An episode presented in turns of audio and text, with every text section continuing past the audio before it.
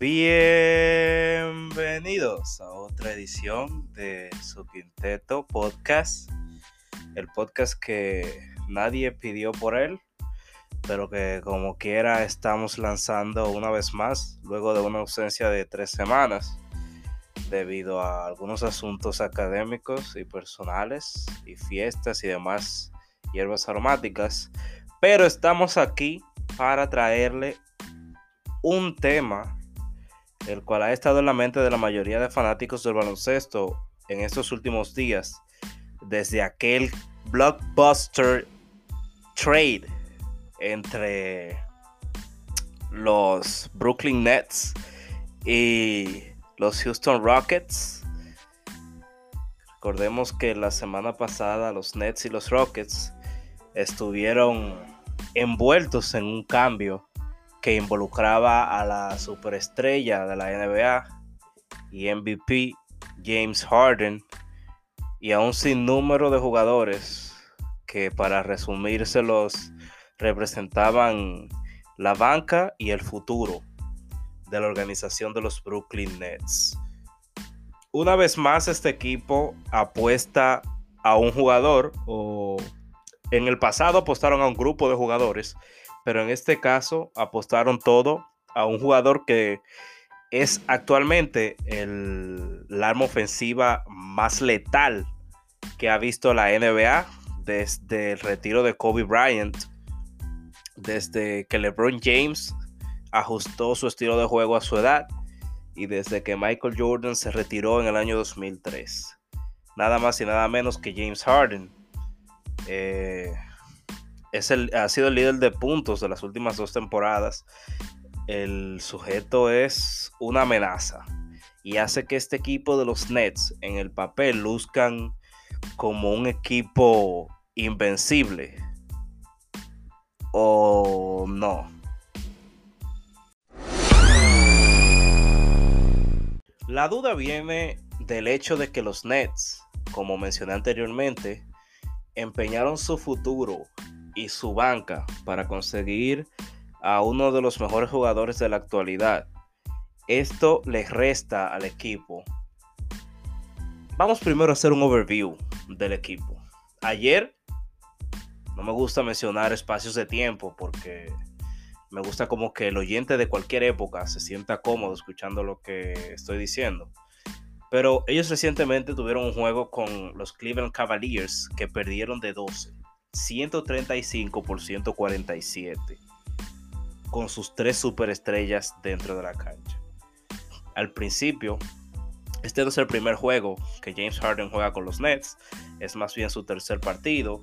Sus primeros dos partidos con la ausencia de Kyrie Irving, que tomó su famoso tiempo personal, que le salió por la módica cantidad de 835 mil dólares por cada eh, por los dos juegos que se perdió, los primeros dos, que fueron los juegos que, por los cuales se le penalizó por haber asistido a una fiesta sin mascarilla. La NBA le dio un regalito de 50 mil dólares en una multa y la habilidad a los New Jersey, bueno, Brooklyn Nets de deducir la cantidad que él se gana por juegos, que es 400 mil dólares por juego. Qué bien, ¿eh? Me gustaría a mí agarrar y tomar un tiempo personal de mi trabajo. Pero cuando tú ganas muchísimo menos de ahí, y tú lo necesitas, en verdad no, no se puede. Kyrie Irving no lo necesita, pero yo sí. Eh, los primeros dos partidos, los Nets con Kevin Durant y, James Harden se vieron muy sólidos. Ambos jugadores dieron muestras de su potencial ofensivo y ayudados por Joe Harris, que no consume muchas pelotas, pero convierte muchos lanzamientos, el equipo se veía invencible. Pero desde que entró su tercera estrella, Kyrie Irving, las cosas cambiaron. Y es un tema que yo vi anteriormente. Shout out para Jimmy High Roller. Jimmy High Roller. No free promo. no, no. Free promo para High Roller. Es un youtuber norteamericano que analiza el baloncesto. O sea, él no sube videos convencionales como, sino que él analiza el baloncesto dependiendo de lo que pase en la NBA, un poquito de lo que yo quiero hacer con mi proyecto, pero en español. Em, y él estuvo diciendo, analizando en la historia de la NBA, la cantidad de super equipos que ha habido, que hay un factor común que tienen todos estos super equipos. Y que es lo que posiblemente ah, afectó a los Brooklyn Nets en el juego contra los Cavs. Y es que todos ellos, esos Big Trees, hay uno de los tres jugadores que tiene que tomar un setback y apoyar al equipo meramente acogiéndose al rol de su posición. Me explico y pongo ejemplo. Veamos a los Miami Heat del 2011-2012. Lo cito porque fue un equipo que yo vi desde su creación hasta su, eh, hasta su final y que puedo, como lo vi, no es algo que leí, no es algo que vi en un documental, sino que lo viví viendo los juegos día a día, puedo analizar con más propiedad. Los Miami Heat, en el 2010, Duane Wade llega a un acuerdo con la organización salarial, claro, para que el equipo pudiese acoger a la superestrella de Cleveland Cavaliers en ese, en ese entonces, LeBron James, y a la estrella de los Toronto Raptors, Chris Bosh. Eran tres superestrellas. Chris Bosh venía de promediar cerca de 24 puntos con los Toronto Raptors y era su principal arma ofensiva. Chris Bosh era conocido por ser un alero que sabía jugar de frente, agresivo en la pintura, capturaba una cantidad decente de rebotes y que lideraba el equipo en el poste bajo y, llevaba la batuta ofensiva, o sea, el, el, canto ofensivo lo llevaba Chris Bosh. De hecho, su exactamente 24 puntos es como quien dice venía de su mejor temporada promedió 24 puntos, 10,8 rebotes, tenía un porcentaje de tiro de 3 de 36,4, que es súper bueno para un power forward. En 70 partidos con los Toronto Raptors en el año 2009-2010 y pasó a los Miami Heat. ¿Qué pasó con Chris Bosh? Pues Chris Bosh se tuvo que acoger a un rol de apoyar al equipo en el otro lado de la cancha. El baloncesto es un deporte que consta de dos lados de la cancha el lado ofensivo, que es cuando el equipo ataca a su rival, y el lado defensivo, que es cuando el equipo tiene que evitar que su rival le anote. Cuando un jugador se junta con un grupo de jugadores que tienen un talento similar al de él, lo más sensible, lo que más tiene sentido es que se complementen. En el caso de que el cambio, de que la adición de los Miami Heat hubiese sido solamente Dwayne Wade y Bosch, hubiese sido una buena dupla para seguir, hubiese sido competitiva, tal vez no hubiesen ganado, no sabemos, pero lo que sí estoy seguro es que Bosch no hubiese bajado su promedio de puntos, sino que fácilmente complementa el juego de Dwayne Wade en caso de que Dwayne Wade ataque el y absorba la defensa de la pintura, entonces este pudiese asistirle para anotar y viceversa. Pero en este caso se juntó un Big Tree, como en el, como en el caso de, de ahora con los Nets, donde traen al astro LeBron James desde Cleveland Cavaliers.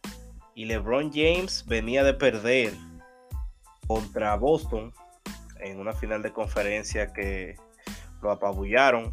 El equipo de Cleveland no tenía el talento necesario realmente como para asistir a otra final de la NBA y de haberlo hecho, eh, no hubiese ganado porque el equipo que lo esperaba era el mejor de la NBA, Los Ángeles Lakers, con Kobe Bryant y, su, su pandilla de Paul Gasol, Ron Artest, a.k.a. Meta se cambió el nombre de nuevo, pero ni siquiera sé cómo se llama. Yo creo que Meta, Artés, eh, otra, y el nombre de la mujer, eh, ese es su nuevo nombre. Pero en ese tiempo, Ron Artés, eh, Lamar Odom y Derek Fisher, ese equipo era muy superior al de los Cleveland Cavaliers del 2009-2010. Y ellos no hubiesen, no hubiesen dado la talla, como no la dieron con Boston. LeBron James venía de promediar 29,7 puntos por juego. Era una temporada muy buena. Él anteriormente había tenido temporadas mejores. Pero era el, venía de ser MVP. Un gran promedio de puntos. Y perder la final de conferencias. Realmente él estaba cansado de, de como perder. Y formaron su victory. A, a beat of what Harden did. O sea, parecido a lo que Harden hizo.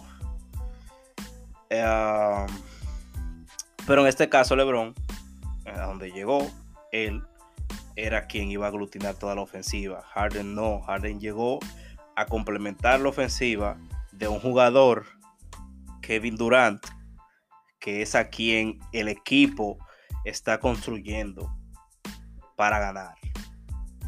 Bien. Los Miami Heat tuvieron el primer año, perdieron contra Dallas. LeBron se cayó en la final, tuvo su peor desempeño en una final y su legado está manchado por esa final. Eh, Wade jugó muy bien, excelente. Bosch jugó bien. los nervios traicionaron a LeBron. No sé. Un hombre que ya había estado en una final, no creo que debió haber estado nervioso. Pero eso sucede. Y nada, Miami no llegó a las expectativas que tenía.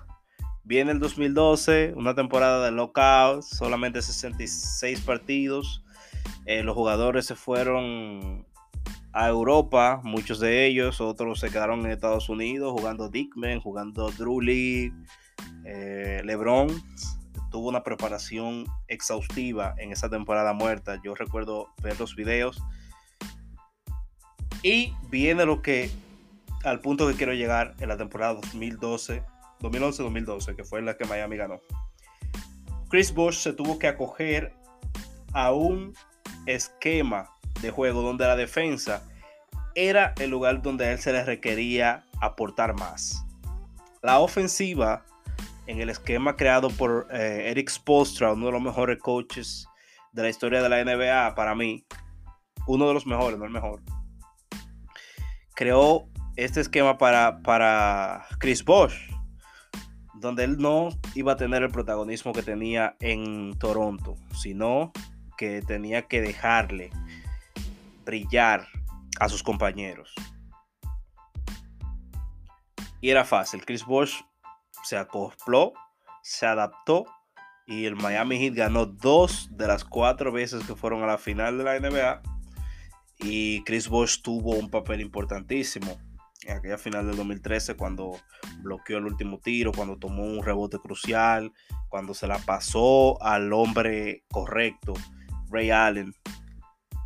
Y fue determinante y el tipo creo que metió fue un punto o dos en ese juego. No se vio, pero no se vio de ese lado de la cancha, pero sí del otro. Y él tuvo que hacer, él tuvo que bajar su nivel y subirlo en otra área.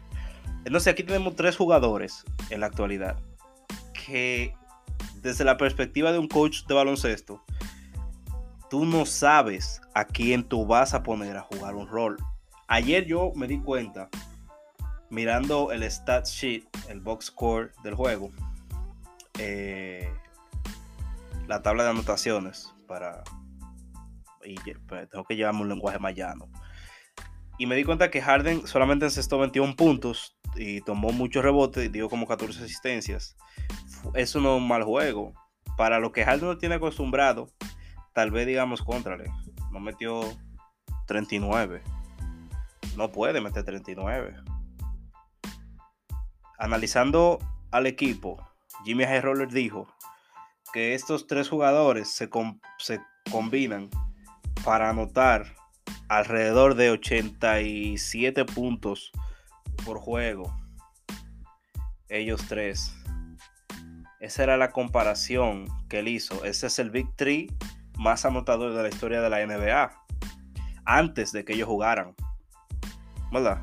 Antes de que ellos jugaran un juego, Jimmy eh, combinó las estadísticas de los tres, sacó un promedio y lo hizo también con los Big Three anteriores. El único Big Three que se le acercó fue el de los Nuggets.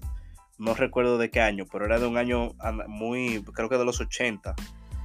Estaba más cerca de ellos y era como para 50, 60 puntos. Pero ellos se combinaban para un 88, 89, casi 90 puntos por juego. Ellos tres eran el, el Big Three con, mayor capacidad ofensiva de la historia de la NBA. Y ayer se vio Kevin Durant en estos 38 puntos, Kyrie Irving 37 y James Harden 21 puntos. Pero no fue suficiente para ganar un juego. Y Jimmy también habló eso. Dijo que de los equipos con el promedio más alto de puntos de la NBA en la historia, o sea, los Big Threes, ninguno llegó a la final de la NBA. Solamente uno. Y fue Los Ángeles Lakers del 2000-2001. Con Shaq, Kobe y Derek Fisher. Pero estuve viendo esos tres, como que Derek Fisher no cabe mucho, pero eso era lo que había en los Lakers. Tenían también más jugadores que fueron bien determinante y que fueron de mucho aporte. Eh, pero eso fue, esos fueron los tres que tomó en cuenta, porque eran los tres más notorios de ese equipo. Ese fue el único equipo que ganó la final de la NBA y ahí estaban. Yo tendría que descargar esa, esa gráfica para verla. Y esto es lo difícil, no es solamente esto, que la ofensiva la lleven tres jugadores, sino que también, viendo el análisis de Jimmy High Roller, hay un factor que pudiese dañar al equipo más de lo que lo beneficia, que se llama el uso, vamos a llamarle en español, que él llamó usage. El uso, él lo definió como el tiempo en que un jugador o un grupo de jugadores, vamos a llamarlo el trío, un grupo en el, eh, un es el tiempo en el que un trío de jugadores tiene el balón durante el juego para un equipo. Los Brooklyn Nets, basado en estadísticas tomadas de cada uno de los jugadores, sus respectivos equipos, antes de formar el equipo, porque eh, Jimmy los analizó, todavía Harden no había jugado un juego, se combinaban para un, no tengo cerca de por aquí, a ver, era cerca de un 90, era como, era simplemente demasiado el uso de esos, para un 94,2%. Esos nets se combinan, o sea, piénsenlo un momento. En 48 minutos que tiene un juego de la NBA, el 94,2% de las veces que Brooklyn haga ofensiva, la bola la va a tener o Irving o Durant o Harden. O sea, los otros son nada más pasadores de bola. La bola la va a tener uno de esos tres el 94% de las veces. Solo un equipo se acercó a ellos. Y en ese equipo, sorpresivamente, también estaba Harden. Y fueron los Rockets del 2020. Harden, Chris Paul y Eric Gordon que tienen un usage de 93,2. A quitar los Nuggets del 84, que fue los Nuggets que quedaron segundo con más promedio de puntos. Tuvieron un usage de 82,3%. Los Golden State Warriors de un 85, o sea, los 2019. Ya duran, bueno, si Durán está en el equipo, Durán, Curry y Clay Thompson y los Warriors del 91 con Mitch Richmond, eh, Chris Mullin, y no recuerdo quién es el tercero, porque no lo sabemos todo. Pero Mitch Richmond y, Chris Mullin estaban ahí, 72%. Ese equipo fue muy bueno, pero no, no ganó una final. No recuerdo, creo que fueron a final de conferencia y los Lakers le pasaron por encima. Porque en ese año ganó Jordan y le ganó a los Lakers. I guess. Em, entonces, ¿cuál de los tres ustedes creen que va a tener que dar un setback? Yo en el juego que perdieron 147 por 135 contra los Cavaliers. Pensé, dije, contrale. Ahí se vio que Harden es que tiene que sacrificarse para que el equipo llegue a algo.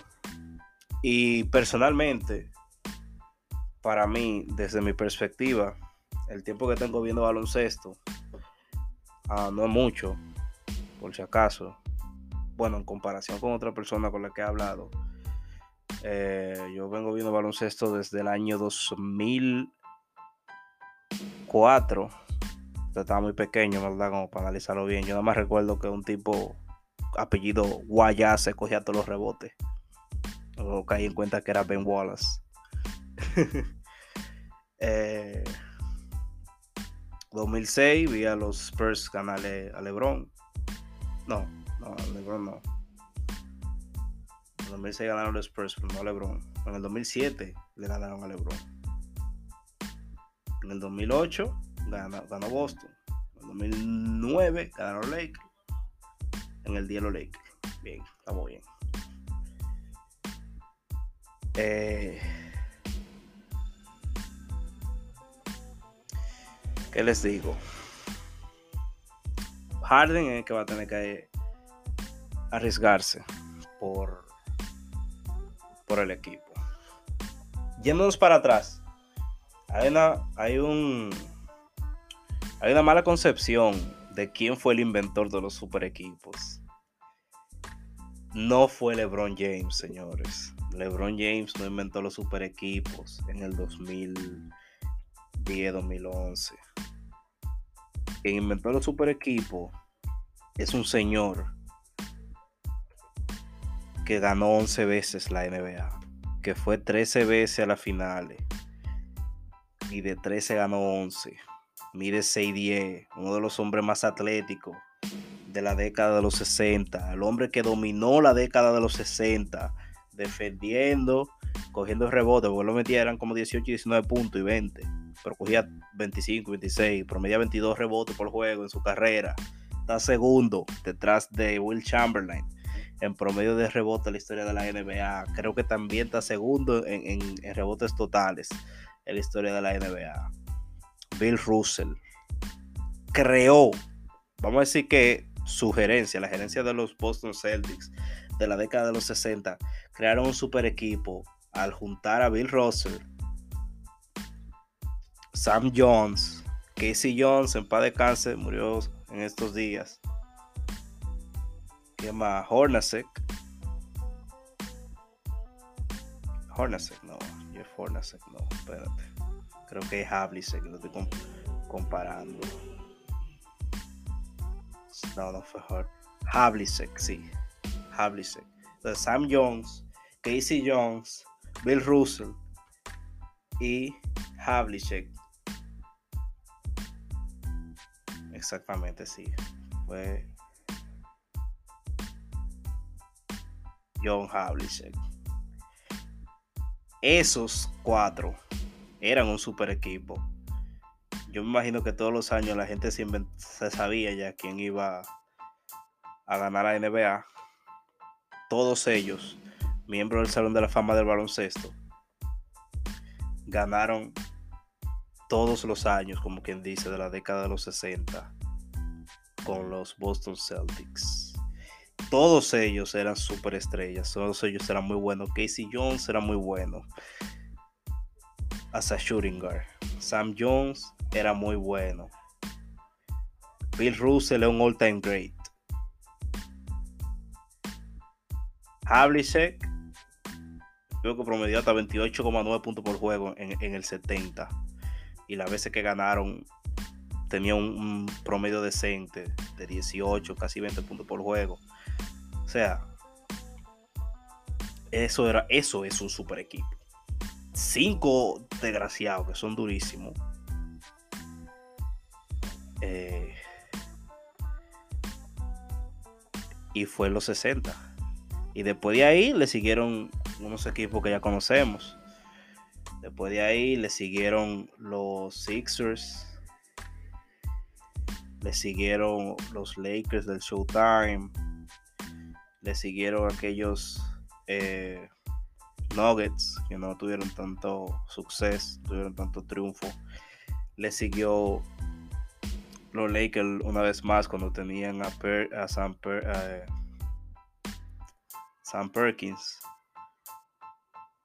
eh, un viejo, vamos a llamarle viejo, pero ya un enfermo, Magic Johnson, y a James Worthy también.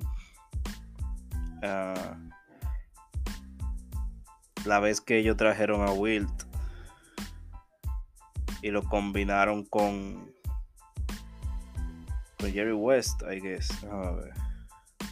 Los Lakers del 71-72 que ganaron 33 juegos consecutivos. Eso era un super equipo. 71-72, gente. 33 juegos pisados. Nadie, un récord de la NBA todavía. Tenían al mejor centro. Para mí, creo que el mejor centro de todos los tiempos, Will Chamberlain, Elgin Baylor y Jerry West y un sinnúmero de jugadores que eran tan buenos como Gail Goodrich. Para Riley, nada. Pero, o sea, solamente con Jerry West, Will Chamberlain y Elgin Baylor ya tú tienes como para meterle la mano a todo el mundo y, lo hicieron.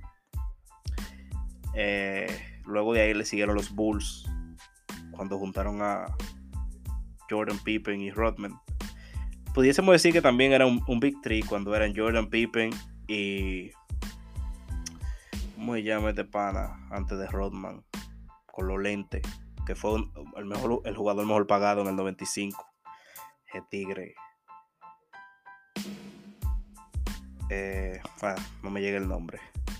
Pero lo sé. Soy malo con los nombres. Ese tipo fue el mejor pagado en el 95. Estaba en Orlando. Y era un power forward centro. Jugaba a la 2 eh, en, la, en la NBA este juego, la NBA Jam, eh, te sale como Jordan. Jordan era una marca y tú no podías poner a Jordan en los juegos sin pagar. Entonces la NBA Jam no podía poner a Jordan y te ponía a Pippen, a BJ Armstrong y a ese pana. Y oye, hasta el nombre de BJ Armstrong, que es un irrelevante, me llega. y no el de ese pana. Horace Grant. Horace Grant. Podríamos decir que un Victory. Horace Grant era muy bueno. Y ganaron con él tres veces. Eh, luego de ahí le sigue eh, el fallido Victory de los Rockets con Pippen, Barkley y creo que Drexler. Eh, Drexler era parte de esa sinvergüencería. A ver. si Drexler fue parte de esa sinvergüenzada que hicieron los, los Rockets. Pero que no, Olajuwon fue. Bueno, sí, sí, 95-98 Houston Rockets. Sí, él fue parte de esa sinvergüenza. Ese otro super equipo que no, no sirvió para nada, pero era un super equipo. Y so on, los Lakers, después llegó Detroit. No, era un equipo muy bueno pero no, no trajeron esas piezas. O sea, caben en super equipo, pero no, no como ese super equipo que tienen las piezas. Beard tuvo su super equipo también, casi se me va. Robert Parrish y Kevin McHale junto con Larry Beard eran un super equipo. Y McHale en cualquier otro equipo podía comenzar la liga y él tuvo que dar un setback y eh, acogerse a su rol y dejarle la ofensiva a, a, Beard y, cierta parte a Robert Parrish. Eso también era un, super equipo, un muy buen equipo. No sé cómo se conformó, no puedo abundar. Ese equipo yo nomás lo he leído y lo he visto en documentales y en Hardwood Classic que ponen en NBA TV. No puedo abundar sobre ese equipo. Lo que sí yo sé es que para los Nets ganar la NBA con esos tres jugadores, ellos van a tener, tienen dos opciones. Van a tener que salirse de empezar a soltar mucho dinero y pagar taxes de lujo y traer un jugador que le apoye en la banca. O va, a tener que perder esta temporada y en la temporada muerta enfocarse en defensa porque tienen cero defensa. Tienen mucha ofensiva, claro, pero no tiene la defensa que los Cavaliers, que son un equipo que este año han avanzado mucho, te anoten 147 puntos óyeme, tú tienes que revisar qué es lo que está pasando con la defensa de tu equipo. Es un muchachito que te está ganando, un equipo de chamaquito. Colin Sexton, Darius Garland, Cedi Osman metió 27 puntos. Sexton 41, bueno, Sexton tiene potencial, pero Cedi, Cedi Osman es un muy buen jugador, pero 27 puntos. Está fuerte. Tienen que tienen que en verdad hacer un un, escudriñaje de lo que pasa con la estructura defensiva del equipo. Una vez dicho todo lo anterior, creo que es tiempo de despedirnos. Eh, no sin antes decir que eh, tengo mis favoritos para eliminar a, los Nets en cualquier parte de los playoffs para mí un equipo puede eliminar a los Nets y es por su profundidad y el buen año que están teniendo son los Boston Celtics. Esos muchachos tienen ahí dos sujetos que no le tienen miedo a nombre y por eso para mí mi equipo favorito vencer a los Nets y eliminarlo antes de la final. Y es que cuando tú le dices a Jason Tatum que él se va a enfrentar con Kevin Durant, él te va a decir yo se la doy en la cara a LeBron. Y, está en la competencia con Jordan para ser mejor de la historia. ¿Quién es Durán? Y así, ese muchacho no tiene respeto por nombre. Y, y, eso es lo que hace a ese equipo una amenaza para los, para los Brooklyn Nets. Su profundidad y que su estrella principal y su segunda estrella, la coestrella Jalen Brown, esa gente no le tiene miedo a nombre y eso en el basquetbol es importante. Cuando yo jugaba basquetbol. Y yo jugaba aquí en la caoba y decían que Manota iba a venir. Ya uno estaba en para porque el chamaquito era el mejor de, por lo menos en nuestra categoría. ¿No me entiendes? Por eh, un nombre, cuando tú estás en la cancha y tú eres duro, a veces te da miedo. Pero cuando no te da miedo, óyeme, tú le, tú le metes la mano. El basquetbol es un deporte de confianza. Así que ese es mi equipo favorito para vencer a los Nets. Por eso y por su profundidad. Y también los Philadelphia 76ers. Pero los Philadelphia 76ers tienen que su una de sus estrellas, no vamos a decir su estrella, una de ellas sí le tiene miedo a los nombres y es Ben Simmons. Ben Simmons desde que tú dices LeBron se está miando en los pantalones. Y es duro el chamaquito, muy duro. Pero le tiene miedo a los nombres. Ben Simmons no se ha visto mucho en los playoffs. De hecho, ni siquiera nombre, a los playoffs se le tiene miedo. Yo espero que este año sea diferente, porque eh, Filadelfia está teniendo un año durísimo y están metiendo mano. Y yo, ojalá no sea una decepción como los años anteriores, pero ellos están jugando muy bien. Tobias Harris está jugando muy bien, fue jugador de la semana. Eh, Joel Embiid ha tomado el cetro como la estrella del equipo. Simmons ha tenido que bajar su producción, pero está, aportando muchísimo la defensa. Tiene mejor defensa que en años anteriores, increíble. Y tienen un robo, un robo del draft en Tyrese Maxi. Que ese chamaquito es durísimo. Viene de la escuela de, de Kentucky, del programa de John Calipari, uno de los programas de baloncesto más caros de la NCAA y uno de los más demandantes para todo hacer ese equipo. Tyrese Maxi fue un pick demasiado alto. Pasé un jugador de 5 estrellas, franqueado 5 estrellas de high school en ESPN y, 24-7 Sports. Y, y tomarlo en una posición 24, 25. No recuerdo bien, a buscar la información de Terrence Maxi. Terrence Maxi uh, va a ser una, una, mira, 21. Un robo. No sé qué estaban pensando los, los, scouts con ese muchacho. Y ese muchacho le aporta a la, a la profundidad de los de los Philadelphia 76ers. Y es parte de lo que hace a los Nets vulnerables. Un equipo que tenga profundidad. Porque van a tener que usar sus estrellas por más de 40 minutos y eso no le conviene a nadie. Si hay un overtime un día, ya tus estrellas van a estar en échale. Y nadie quiere tener sus estrellas en échale. Y los otros nítidos. Entonces ahí están mis dos favoritos para eliminar a los Nets en los playoffs. Tal vez lo hagan en segunda ronda, tal vez lo hagan en final de conferencia, tal vez fallen a hacerlo y los Nets lleguen a la final y lo eliminen los Lakers. Tal vez los Nets me callen la boca y lleguen a la final y, y, le ganen a los Lakers y Durán ponga su tercer anillo. Sería un escenario muy malo para mí. no es algo que yo quiera ver. Pero el baloncesto, igual que los demás deportes, un deporte no muy no fácil de predecir. Eh, pero tú puedes tirar tu pata voladora como yo ahora mismo. Se van con los Philadelphia 76ers o se van con los con Boston. Si no se van con Philadelphia en segunda ronda, se van con Boston en final de conferencia. Y ya lo dije. Y cuidado con lo elimina Toronto. Cuando viene a ver, no. eh, y nada, amigos esto fue todo por el día de hoy, día de la Altagracia en mi país, un día de fiesta, aprovechando que no se trabaja hoy para mí o para muchas personas también.